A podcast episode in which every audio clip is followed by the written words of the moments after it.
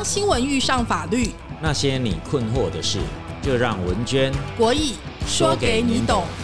法官出身的国义律师，与担任多年媒体主管的文娟主播，结合新闻敏锐与法律审判专长，帮您洞悉事情，赢得先机，百战百胜。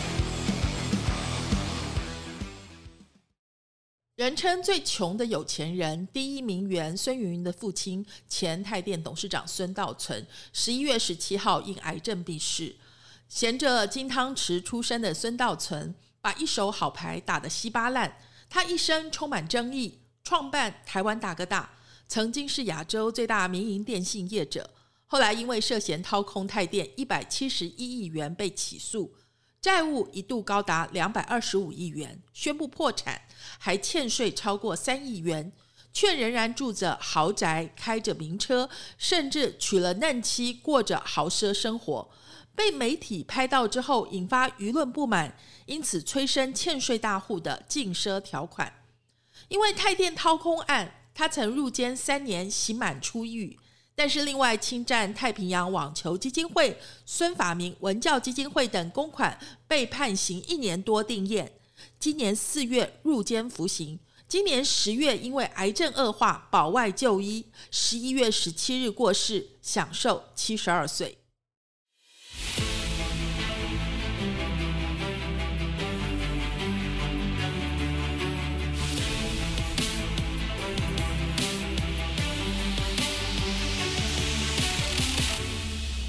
恐龙大声说：“法律你要懂。”最近呢，有一个新闻哈，其实文娟很有感触，就是嗯，我们看到那个孙道存，他不是呃因为癌症去世了吗？嗯哼。然后他算不算善终啊？你觉得？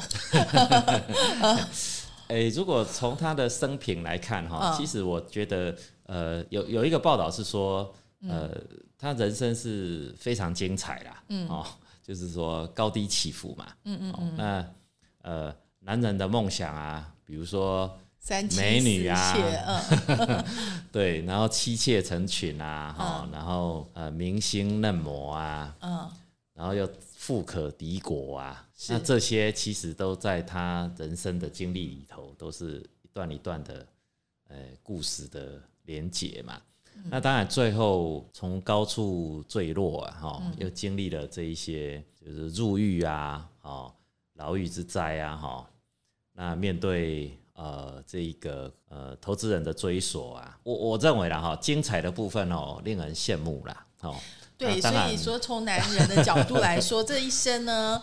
也算是锦衣玉食哈，这个娇妻哈，三妻四妾，通通都享受过。最后呢，虽然呃入狱了，但是我们来文娟来介绍一下孙道存的案子好了。其实我之前呃做很久的财经记者，我曾经写过一件事情，我觉得就是让人看了很火大的新闻，就是泰电董事长孙前泰电董事长孙道存再婚娶国中同学女儿的事件哈，就说。呃，老实说啦，因为他一直很花哈，大家也都知道，就是包括外遇啊，然后就是他呃，像大家都知道，孙云云的妈妈是他第二任老婆嘛哈，然后后来他不是跟初恋女友张琼姿的姐姐哈，然后或者说呃有嫩模在一起啊，这些都是他个人的事，他的感情在外人。其实只要他的女友跟太太们没有意见，我们都没有什么智慧的这个空间哦。但是呢，问题是，他欠的不只是感情债哈，他应该说，呃，因为他个人在银行的逾期借款以及连带保证债务超过两百二十五亿元，负债大于资产，所以呢，他已经破产了哈。他欠的最重要是相信他的三十多万名泰电小股东们一个公道。因为大家可能，因为我们跑财经新闻比较久，就是当年的这个泰电公司在民国九零年代的时候是呃老牌的电线电缆股嘛，幸运好，然后呢是跟台塑、中钢齐名的绩优股，就是基本上就跟你放银行定存差不多哈，然后维持这个百分之二点五到七点五之间的投资报酬率。可是呢，后来他不是转投资当年最夯的那个电信行业吗？所以呢，很多退休族呢都把一辈子的老本投入泰电这档股票上面。没有人想得到哈，就是孙道存在五年间两手一摊，就说误信财务长，所以让公司凭空蒸发将近两百亿。基本上呢，我们就很好奇啦，说，哎，你把一个整个公司证实是掏空嘛，然后就是几百亿你就弄掉了哈，那你的法律责任到底怎么样？他虽然后来入狱了哈，但是感觉好像也没几年呐，对不对？嗯，对。可以解释一下为什么这么短吗？如果从法律责任来看哈，最后当然我我相信这个孙道存他呃六十几岁嘛哈，就就就生病就往生了哈，那那可见他应该是非常忧郁了哈，非常抑郁一重了哈。过如果仔细我们去看他的判决书哈，在法律的角度解读泰电的整个假设，如媒体报道的哈，这个两百多亿消失的过程哈。其实他的法律责任被认定的并不重哦，因为从他判决的结论上来看，哈，主要只有论断他业务侵占和伪造文书，所以最后他的刑度只有四年。哦，那我们稍微进到判决书内文去细究的时候，哈，比较重的一些罪，哈，像上市公司的特别背信罪。哦，这如果一亿以上哈，是最轻本刑七年以上有期徒刑的罪，还有其他的非常规交易，这上市公司所做不符合。交易常规导致公司受损害的，这个都是七年以上的重罪哦。这一些罪法官都认为是不成立的，所以就法律面来说，其实孙道存被认定的刑事责任哦，其实并没有很重。这个我们拿一个例子来对比就很清楚哦。呃，中信金哈，辜仲亮哈，辜辜董事长他的红火案哦，这个真的是已经非常久哈，审了非常久。最近也有一个新闻，就是最高法院发回更审哈，高院就改判无罪。哦，但是前半段哦，辜董事长都是被判重罪哦，嗯，因为在那边哈，其实他的轨迹也跟孙道存的这个泰电的事业的这个金流是很雷同的啦，他们也是把公司的钱汇到香港去的。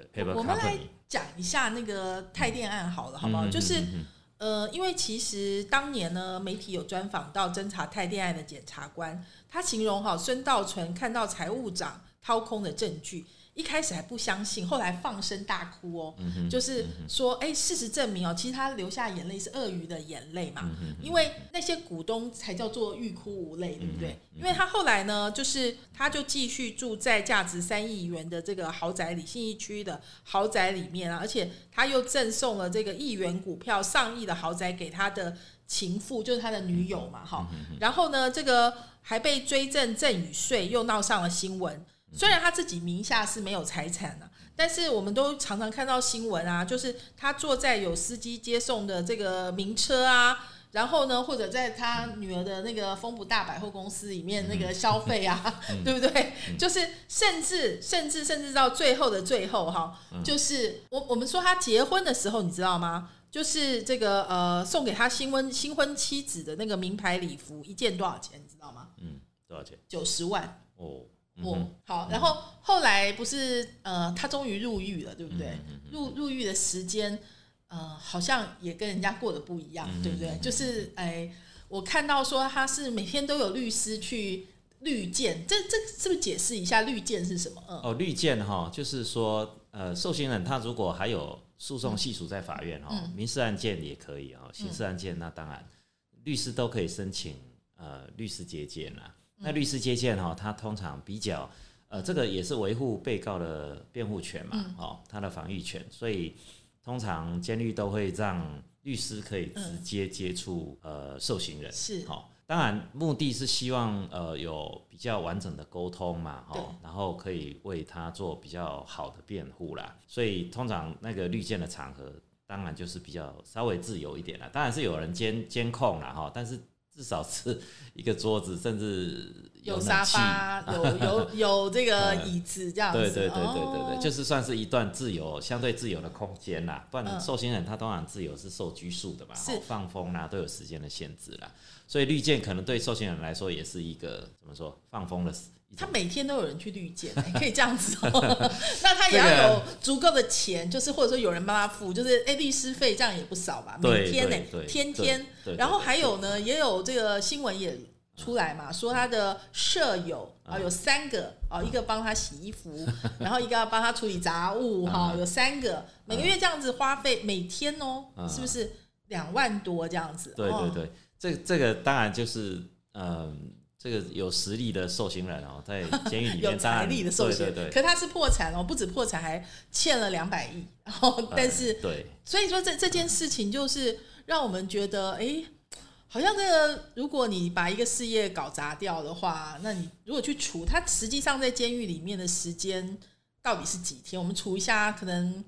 呃，每天可以赚将近几千万，一定有哦，一定有，一定有。嗯，呃，这所以这个每天呢，每天几千万。对，所以所以这个就是呃，我我觉得是前仆后继了哈。这是当企业经营者哦，尤其越大的事业的经营者，他他遇到可能他经营的困境，或者说他要弥补可能投资的错误哈，他都会做一些比较不诚实的做法哈。那法律上就叫做被与职务之行为啦哈。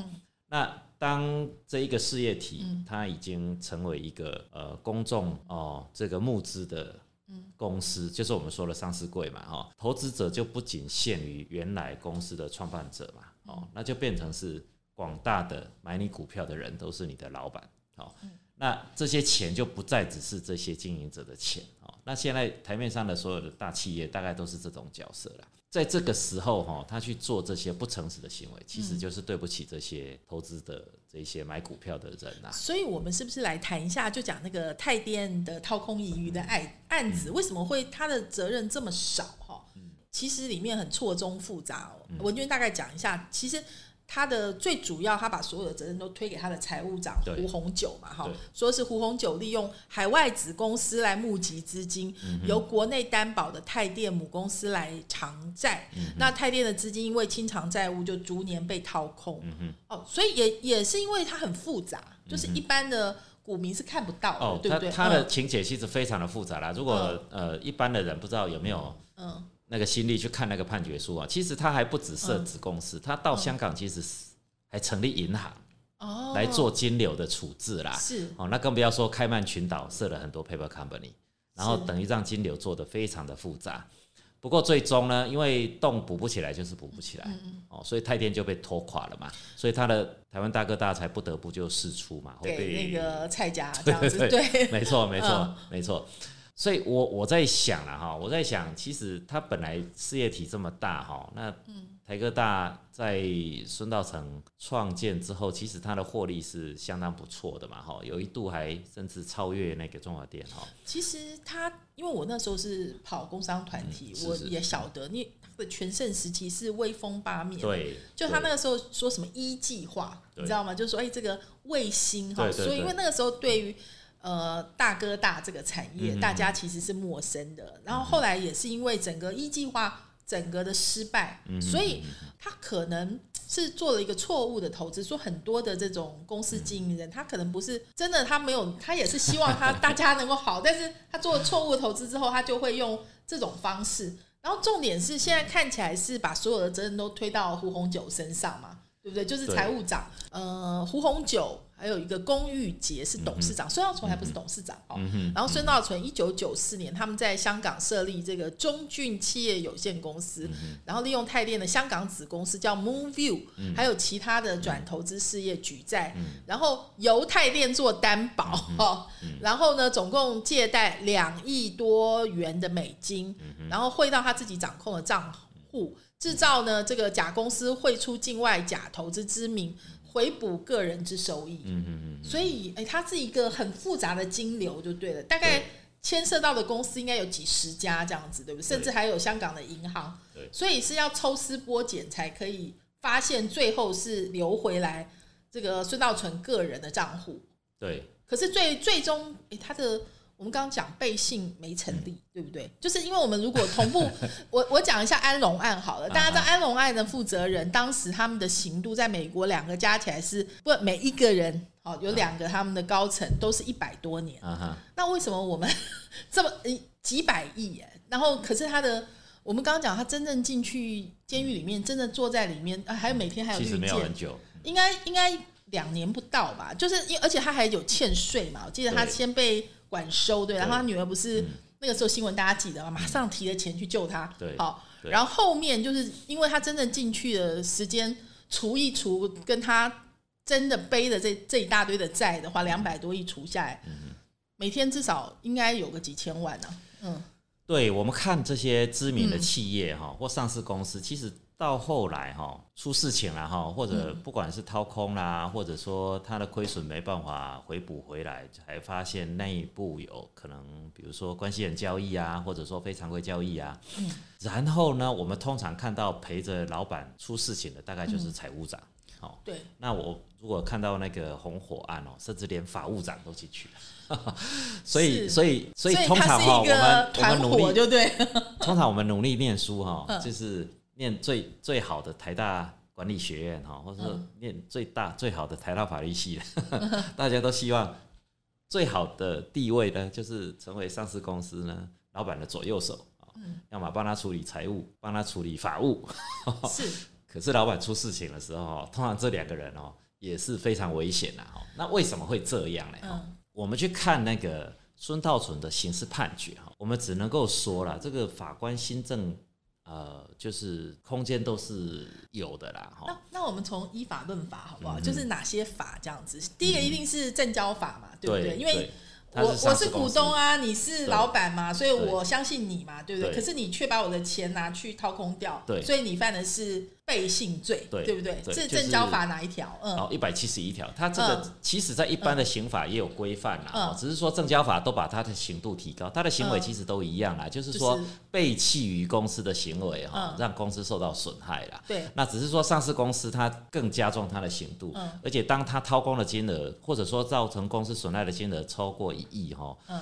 就是七年以上的罪了哈。对。那孙道存他为什么刑度比较轻哈？我们仔细去看他刑事判决书哈，后来关于背弃公司的行为哈，都认为不是孙道存做的。所以就是推到那个可能是胡红九的身上。所以后来胡红九他背负的责任是比较大的。我们我们这样子，我们好好容易哈，对不对？就是哎，你帮主子。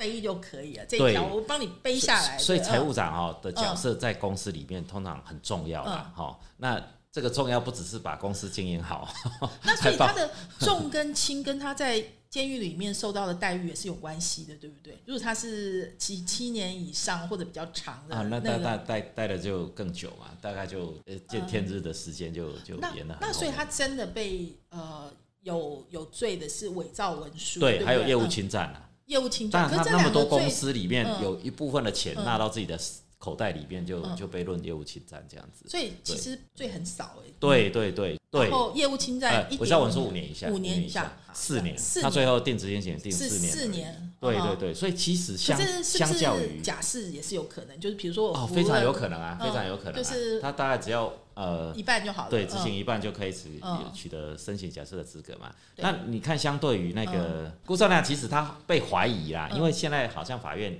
改判无罪了。嗯，他第一轮是被判九年。嗯，哦，那而且他的金额还没有，嗯，还没有孙道存这么高。所以，我们我们我们这样讲好了，就是呃，因为我们是小老百姓嘛，所以我们就看说啊，真的有钱有势哈，就是哎，我外表看起来是破产，但是我有很多的私房钱藏在树洞里哈，人家找不到哈。然后呢，我就算我这个呃打了官司，我也有办法让重罪不成立，好，只有轻罪成立。然后呢，反正有个人帮我扛，这样子一推 推掉好。然后呢，第二件事情呢，就是我就算入狱了哈。我也有绿箭哈，也有舍友哈，我有这么爱心的舍友帮我处理好多事，这样子 是不是啊？不过哈，我觉得呃，如果这是一个启示录哈，应该还是在于就是说，你你看哦，这个可是毕竟他后后来还是就是你说六十几岁，其实也不会说呃，就是说很就是说很长寿嘛哈，就是说他也是抑郁而终啦。这样子公平吗？真的很不公平。哎，其实呃，就相对于其他的狱友来说。他当然受到这样的待遇是已经是皇帝般的伺候了啦哈，但是我相信他后来会抑郁而终哈，都是因为呃从这么高的一个呃事业的皇帝啊哈，就高处坠落，然后沦为阶下囚。我想很多呃从政的政治人物啦哈，他。登顶之后又掉下来，或者说像这些成功的企业家，然后他做了不对的行为哦，甚至是对不起股东的行为，然后掉下来。即使啊，即使他还是后来还是有嫩妻啦，还是可以得到一个，还是可以住豪宅啦。但我觉得他心里自己对自己的谴责，或者说情感上的这种抑郁啊，我我觉得终究他还是会得到一个。蛮悲惨的结果啦。我们这样讲，至少我们今天会这样批评他嘛？对，就是呃，天也会收他啊，应该是这样讲啊，对不对？就是说你自己的道义责任，因为我想还是拍到我们堂点了。两百亿，你要算那个三十万的小股东，那那也是每个人是一辈子，没有人像他运气这么好啊。你看他虽然是破产，但他的日子过得很好，对对不对？然后别人破产了，那是真的就真的惨。所以总有三十万人被他害，应该是这样讲哦。对对。所以他背的这种道义的责任，也许他看起来还是很不在不在乎，但是不晓得现在到了这个呃另外的世界 会怎么样。嗯。呃，可能像以前我们在做法官哦，可能我我我们的角度会跟检察官或被害者一个单向的看法哈，会会比较从两边去看了哈，就是说这些老板哦，除非他。刻意就是营造一个骗局去诈骗诈骗多数的投资者啦，否则其实大部分这些经营者哈呃通常是做了错误的决定哦，或者说相信了不对的人，嗯，然后才使得自己的事业哈家道中落。我觉得那些犯罪都是在他为了弥补这些中落的事业体的时候，你你说不得不好像又对不起这些股东，可是我相信。呃，可能他们当初在做这些决定的时候，也不是说刻意希望把公司搞倒了哦，可能他就开始有一些好呃比较不好的心态啦。可是我看法跟你比较不一样哎，就是那个再多不愁，你知道吗？当你已经是几百亿了哈，弄到几百亿，你要把其中的三分之一啊、二分之一啊，就是挪到哪个地方去，好像蛮容易的。对。那当你有个这个几十亿，要来操纵一些事情，也是非常容易的事情。对对对对。所以说。我们应该要探讨的是，为什么最终是这样的结局？好，当然我们当然可以说他呃，老天会收他，或者他会有良心的谴责啊。可是从人世间的这一招，大家看起来是不公平，对，好像不怎么公平啊。所以这个就是变成刑法还有法律处罚的严格的密度的问题啦。那如果说其实哈，像现在的我们的刑法哈，像不管是证券交易法啦哈，还是一些。呃，特别规定哈，其实刑度其实都蛮长的。多罪应该要多罚呀，对不对？应该要像那个安龙案他们那些人要一百多年才对啊。那怎么会？就他也才几年而已，而且还有就是那个官司审理的时间非常长，你知道？就是说他在外面拍拍照啊，还可以继续交女朋友啊，继续正义来的很慢，娶嫩那个就是嫩妻啊，这些东西就是会让人觉得啊，怎么会这个样子？嗯。正义来的比较慢啦，哈，就是说司法没有效率啦。哦，那第二个就是可能，所以说这是一个很坏的 example，就说所有哎，我现在只要哎就看他的状况，而且还会觉得哎，你看他挺笨的，对不对？如果要要藏的更好，对不对？这基本上那个董事长换人做呀，是不是更更好这样子啊？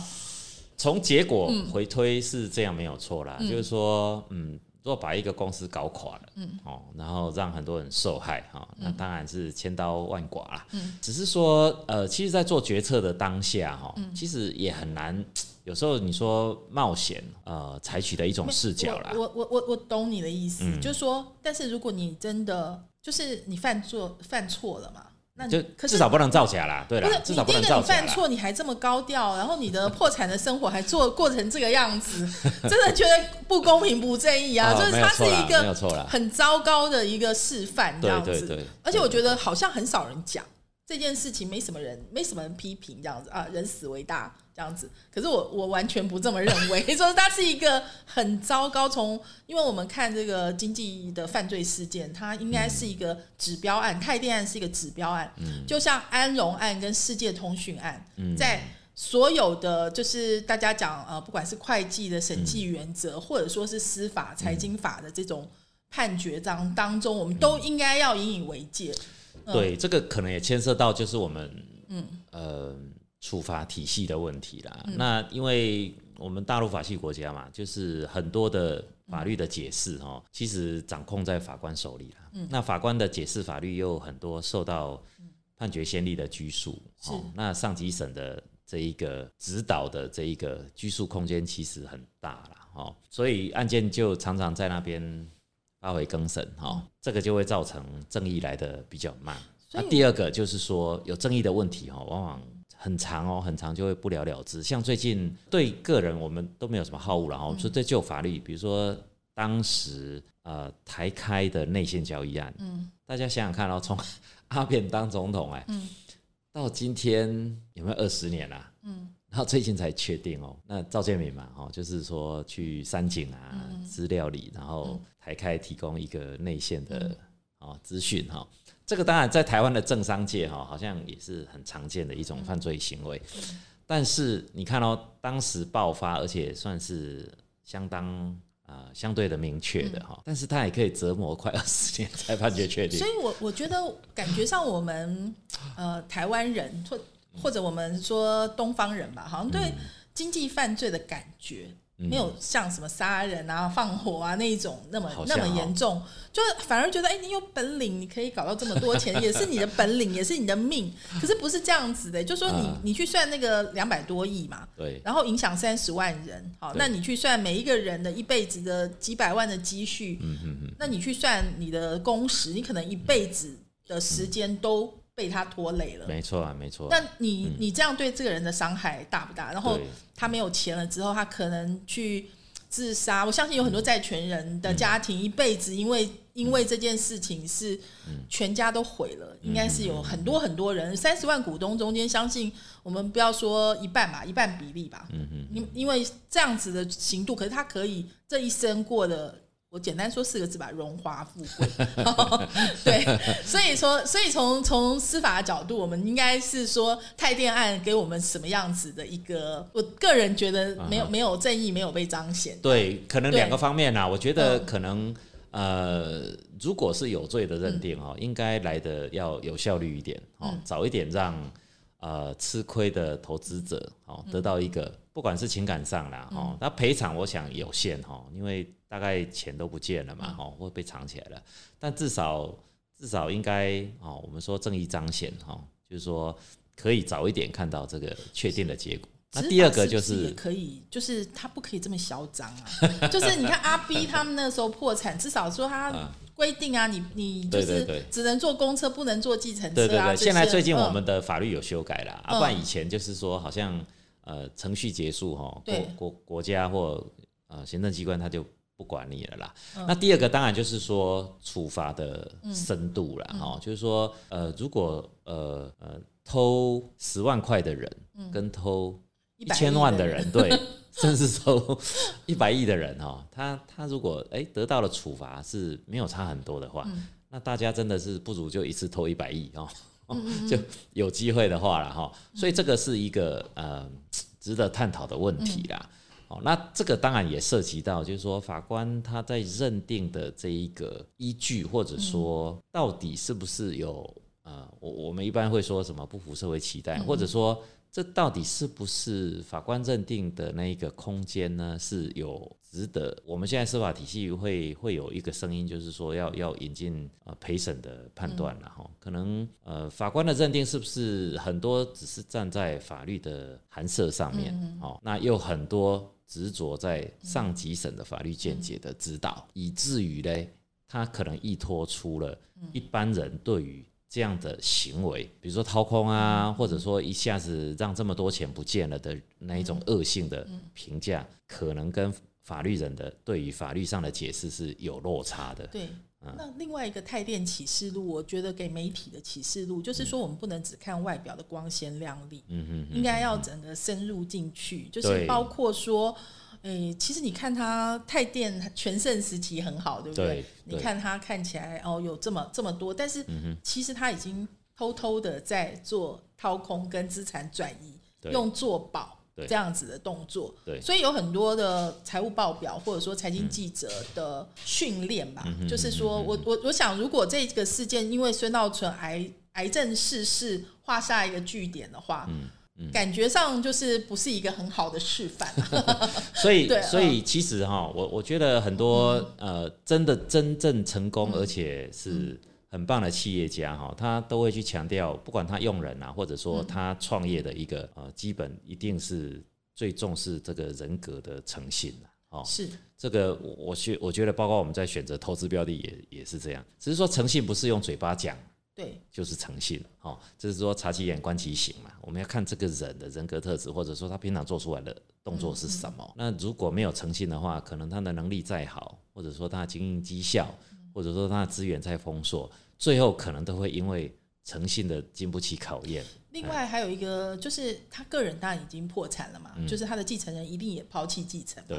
就是这些三十万小股东，随着孙道存的病逝，就真的随风而逝，所有的股票就是如灰飞烟灭了。对啊，就因为个人的权利义务就到这个生命的结束，盖棺论定，就就尘归尘啊，土归土啊。嗯，那大家只能当做一个错误的投资决定吧。哎，嗯，这个在在资本主义社会。就只能这样啦。那在封建社会，当然可以把它诛灭九族啊。是，但是现在就是就是这样啊。可能我我觉得啦，我觉得资讯的透明和如何提供更完整的哦讯息哦给这些啊，这个就是我们上市的市场的管制的问题了。哦，还有对经理人啊、企业负责人诚信的一种主管机关、行政机关有没有可能尽可能让它更加透明？监督的权限有没有可能更深入去检视？等于就是说，帮投资人去看好呃，你说金鸡母或者说治理啊，这个可能某程度哈，我们只是放任开放自由竞争是不够的哦。这时候金融管理哦，有没有可能哈有一些介入哈？来帮大家看住这个投资的账库啊，我我觉得这也也许是重要的啦。嗯，是，就是泰电启示录呢，呃，孙道存当然他可能是含着遗憾去世的哈，相信癌症嘛，一定是对对对，不一定是不愉快才会癌症，心理压力，一定是心理压力，情感啊，怎么看都是一个令人觉得很遗憾的案子啊。对对，那因为就像国义律师讲的，他可能也不是故意，就是他是投资失失利失败一开始啦。我相信啦，应该他也不是故意要把自己的公司搞垮啦，因为他毕竟也是二代嘛，哈，他的父亲特别电缆本来也是非常好的一个事业体嘛。对，可是对呃宏源的沈长生他们又比较，对，你知道，我觉得他们好像是诈骗这样子，就是这 这也是，但是其实恶性是一样的，就是影响是一样的，对。对对，都造成很多人就是嗯。很大的损失嘛，对，是都就归零。是，所以这经济犯罪哈，其实本来现在其实现在的法律是改的，已经算是蛮严苛的啦。嗯，哦，剩下是说如何提早去发现这一些，呃，可能有企业经营的诚信的问题。哦，有时候投资哈，真的还是要看清说明书了哈。投资有风险，有赚有赔。基金那个 有赚有赔，就那一行字哈。对，但是也不是完全这样啊，就是应该应该是讲说，嗯，所以说完全放任自由竞争，可能也不是一个理想的投资环境吧。嗯我觉得啦，刚刚点要怎么去拿捏哈？国家如果不去管制到干涉到企业的成长，但是又能够维持这个公开募资的安全性？嗯，哦，这确实是一个啊，蛮蛮重要哈。但是也其实也蛮困难的一个 issue 啊。嗯，所以真的也有赖于这个法官，好，就是真的要好 好好好严格的执法，就说这 这，当然法官不会很懂这个，所以呢，法官可能要多看报纸。我觉得我们今天至少发挥了一点点小小的呼吁，这样子，就是恐龙大声说呢，让大家能够理解说，哎，这件事情还是有人记得，好，有人我们永远记得，替这三十几万小股东记得，好，虽然他已经不在了，好，所以呃，我觉得这件事情呢，他应该就是永远被记下来，就是相信未来如果司法会越来越好的话，就是不会有再有下一个孙道存哦这么容易就 get away 这样子。嗯，其实修法的方向，你说有已经比比较严格的方向哦，其实现在也蛮多的哦，现在也蛮多，所以现在很多呃，比如说像内线交易啊，哦，或者说像非法吸金啊，其实现在成罪是还蛮宽松的，就是说很容易就会成立。哦，那相对的当然就是说对投资者的一种保护了，因为大部分的投资人都还是呃，尤其台湾啦，哦，就是人云亦云的很多嘛，哦，那他就会跟着风潮去去付出自己的钱哈。那其实这个哈，有时候要输出对自己要有清醒的认知啦，哦，那不然其实你说不要说这种投资的失利啦，哈，光诈骗哦就不知反几呀。对不对？哦，那这个光光呃假的电话啊，假的 FB 网页啊，很容易哦，或者说网红啊，叫你去投资什么生财的工具啊。对啊，现在我们手机三不五时有人打电话来说叫你投资什么？对，为为什么会这样？会不会大家要把这个投资的钱哦，就是看得太太轻松了？对，现现在所以说，我觉得泰电案这个这个事情也算是泰电启示录，就是让我们看见，就是。如果贪婪好大于正义的话，就是会造成三十万个人的悲剧。对，好，这个人虽然他，嗯，我们也不能说他善善终啊，好，但是总是一个遗憾，很大的遗憾。对啊。好，今天非常谢谢这个国玉律师来到恐龙大声说，我们下次呢再继续聊，好不好？我们现在最近可能我们的题目会锁定企业经营。是是是。是因为这个部分呢，可能因为文娟跟国玉是我们的。经历吧，就是比较对这方面的案子知道比较丰富，可能一般的年轻的朋友可能还不太记得。哦，有时候我们可以讲一些故事，这样。嗯，而且这些故事其实，在媒体上我们都常常听到哈。可是深入到法律面哈，或整个那个财务环境面哈，其实它是有很具体的、很精确的要件哦，可以去解读啦。也比较知道，就是说这些企业经营者也好。或者说这些有心这个犯法的人，他到底用什么样的方式哦去偷走大众的钱？哦，那其实最终判决出来，我们都可以比较完整的看到那个脉络。